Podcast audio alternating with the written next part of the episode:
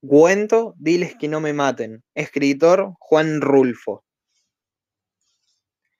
Diles que no me maten, Justino. Anda, vete a decirles eso, que por caridad, así diles, diles que, no, que lo hagan por caridad. No puedo, hay allí un sargento que no quiere oír hablar nada de ti. Haz que te oiga, date tus mañas y dile que para susto ya ha estado bueno. Dile que lo haga por caridad de Dios. No se trata de sustos, Parece que te van a matar de, de veras, y yo ya no quiero volver allá. Anda otra vez, solamente otra vez. A ver qué consigues. No, no tengo ganas de eso. Yo soy tu hijo, y si voy mucho con ellos, acabarán por saber quién soy y les dará por afusilarme a mí también. Es mejor dejar las cosas de este tamaño. Anda, Justino, diles que tengan tantísima lástima de mí. No más eso, diles.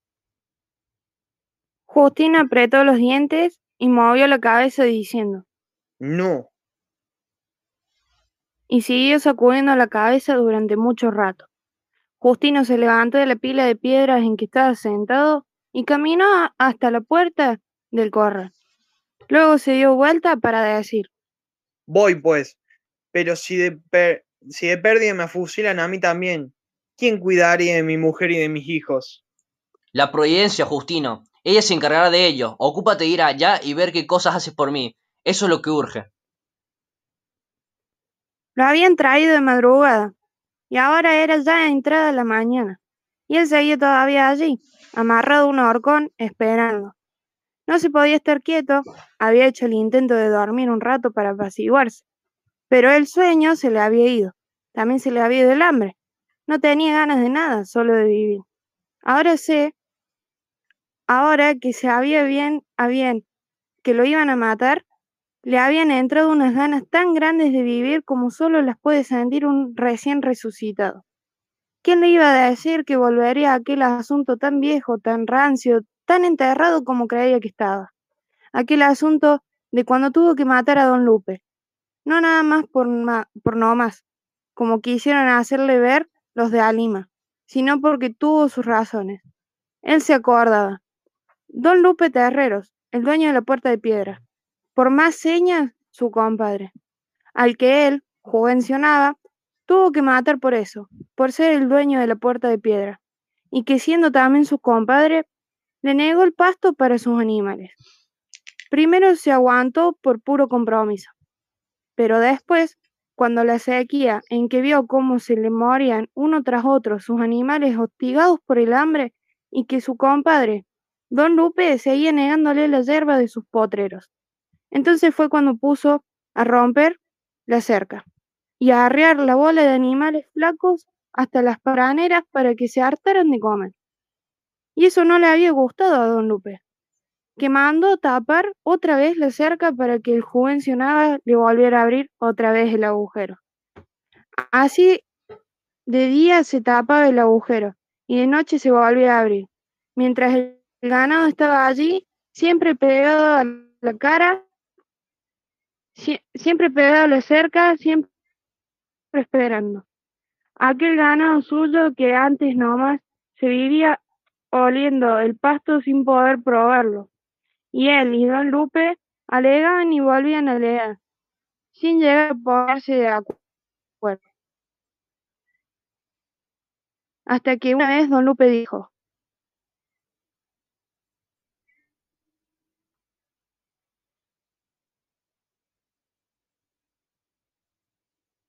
Mira, Juvencio, otro animal más que metes al potero y te lo mato. Y él contestó.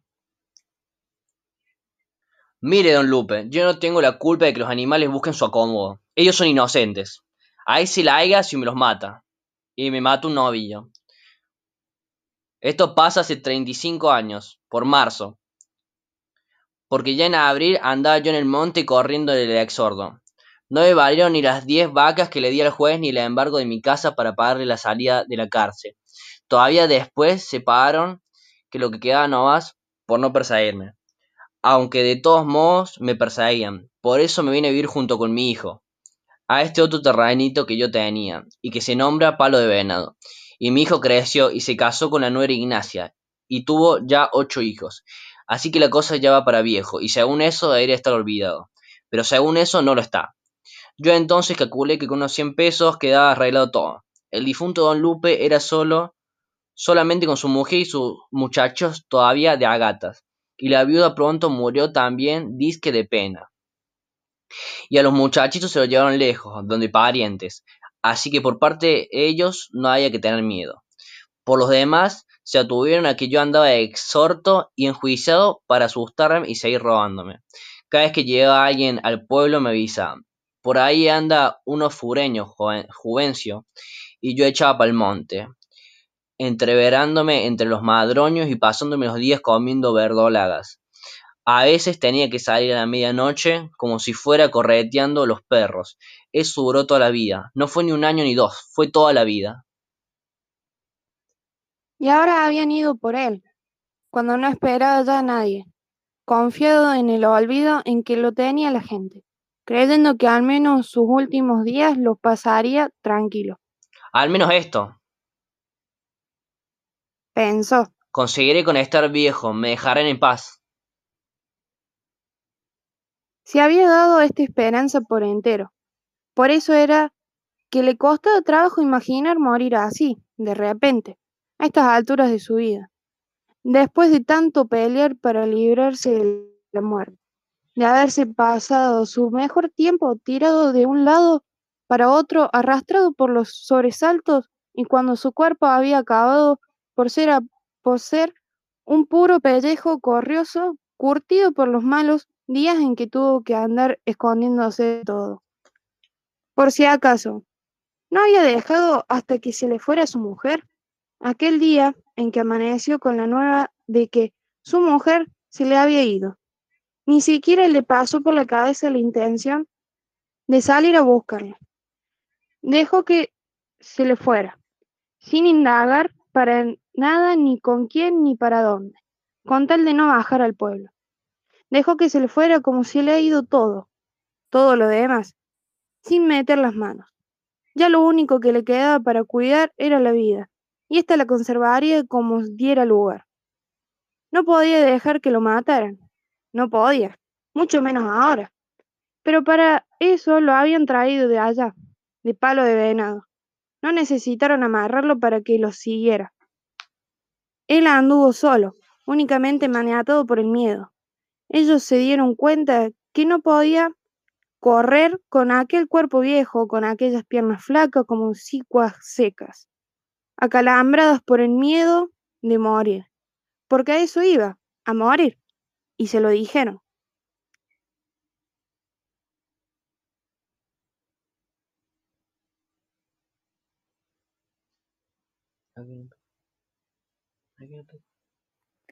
Desde entonces lo supo. Comenzó a sentir esa comenzón en el estómago, que le llegaba de pronto siempre que veía de cerca la muerte, y que le sacaba las ansias por los ojos, y que se le hinchaba la boca con aquellos buches de agua agria que tenía que tragarse sin querer, y esa cosa que se le hacía los pies pesados, mientras su cabeza se le ablandaba y el corazón le pegaba con todas sus fuerzas en las costillas. No, no podía acostumbrarse a la idea de que lo mataran, Tenía que haber alguna esperanza. En algún lugar podría aún quedar alguna esperanza. Tal vez ellos hubieran, se hubieran equivocado. Quizá buscaban a otro juvencionaba y, y no al juvencionaba que era él. Caminó entre aquellos hombres en silencio, con los brazos caídos. La madrugada era oscura y sin estrellas. El viento soplaba despacio. Se llevaba la tierra seca y traía más, llena de ese olor como orines que tiene el polvo de los caminos. Sus ojos, que se habían apenuscado con los años, venían viendo la tierra, aquí debajo de sus pies, a pesar de la oscuridad.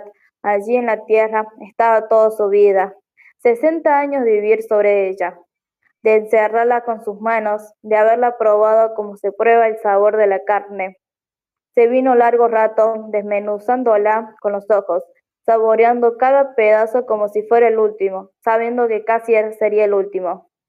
Luego, como queriendo decir algo, miraba, miraba a los hombres que iban junto a él. Iba a decirle que lo soltaran, que lo dejaran que se fuera. Yo, No lo he hecho daño a nadie, muchachos, iba a decirle, pero se quedaba callado. Más adelantito se los diré, pensaba, y solo los veía. Podía hasta imaginarse que eran sus amigos, pero no quería hacerlo, no lo eran. No sabía quién eran.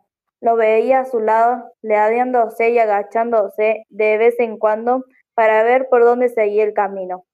Los había visto por primera vez al parecer de la tarde, en esa hora desteñida en que todo parece chamuscado. Había atravesado los surcos pisando la milpa tierna, y él había bajado a eso, a decirles que allí estaba comenzando a crecer la milpa, pero ellos no se detuvieron. Lo había visto con tiempo, siempre tuve la suerte de ver con tiempo todo. Pudo haberse escondido, caminar unas cuantas horas por el cerro, mientras ellos se iban y después volver a bajar. Al fin y al cabo la milpa no se lograría de ningún modo. Ya era tiempo de que hubieran venido las aguas y las aguas no aparecían y la milpa comenzaba a marchitarse. No tardaría en estar seca del todo. Así que ni valía la pena de haber bajado, haberse metido entre aquellos hombres como un agujero para ya no volver a salir. Y ahora seguía junto a ellos, aguantándose las ganas de decirles que los soltaran, no los veía la cara, solo veía los bultos que se repegaban o se separaban de él, de manera que cuando se supo hablar, no supo si lo habían oído. Dijo, Yo nunca le he hecho daño a nadie. Eso dijo, pero nada cambió. Ninguno de los bultos pareció darse cuenta. Las caras no se volvieron a verlo. Siguieron igual, como si se hubieran venido dormidos. Entonces pensó que no tenía nada más que decir, que tendría que buscar la esperanza en algún otro lado. Dejó caer otra vez los brazos y entró en las primeras casas del pueblo en medio de aquellos cuatro hombres escurecidos por el color negro de la noche. Mi coronel, aquí está el hombre. Se había detenido delante del boquete de la puerta. Él, con el sombrero en la mano, por respeto, esperando ver salir a alguien, pero solo salió la voz. ¿Cuál hombre? Preguntaron. De palo de venado, mi coronel, el que usted nos mandó a traer. Pregúntale que si ha vivido alguna vez en Alima. Volvió a decir la voz de allá adentro.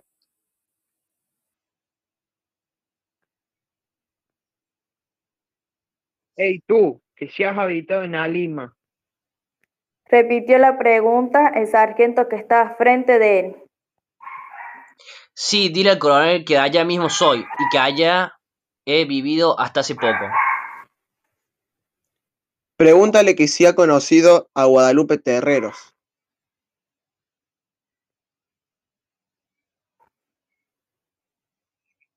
¿Qué que si conociste a Guadalupe Terreros? ¿A Don Lupe? Sí, dile que sí lo conocí. Ya murió. Entonces la voz de allá adentro cambió de tono. Ya se murió, dijo. Y siguió hablando como si platicara con alguien allá, al otro lado de la pared de Carizos. Guadalupe Terrero era mi padre. Cuando crecí y lo busqué me dijeron que estaba muerto. Es algo difícil de crecer sabiendo que las cosas de donde podemos agarrarnos para ensaizar esta muerte. Con nosotros eso pasó. Luego supe que lo habían matado eh, a machetazos clavándoles después una pica de buey en el estómago. Me contaron que duró más de dos días perdido y que cuando lo encontraron tirado en un arroyo, todavía estaba agonizando y pidiendo el encargo de que le cuidaran a su familia. Esto, con el tiempo, parece, parece olvidarse. Uno tratando de olvidarlo. Lo que no se olvida es llegar a saber que el que hizo aquello está aún vivo, aún alimentando su alma podrida, con la ilusión de que la vida es eterna. No podría perdonar a ese aunque no lo conozco, pero el hecho de que se haya puesto en el lugar yo sé que está. Me da ánimo para acabar con él. No puedo perdonarle que siga viviendo, no, había haber no debía haber nacido. Desde acá, desde afuera, se oyó bien claro cuando dijo, después ordeno. Llévenselo y amárrelo en un rato para que padezca y luego fusílenlo. Mírame, coronel. Pidió él. Ya no valgo nada, no tardaré en morirme solito, derrengueándome de viejo, no me mates. Llévenselo.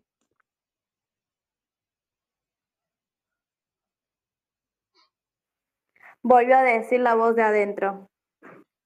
Ya he pagado, coronel, he pagado muchas veces, todo me lo quitaron, me castigaron de, mucho, de muchos modos, me he pasado cosa de cuarenta años escondido como un apestado, siempre con el pálpito de que en cualquier rato me matarían. No merezco morir así, coronel. Déjame que al menos el Señor me perdone. No me mates. Diles que no me maten.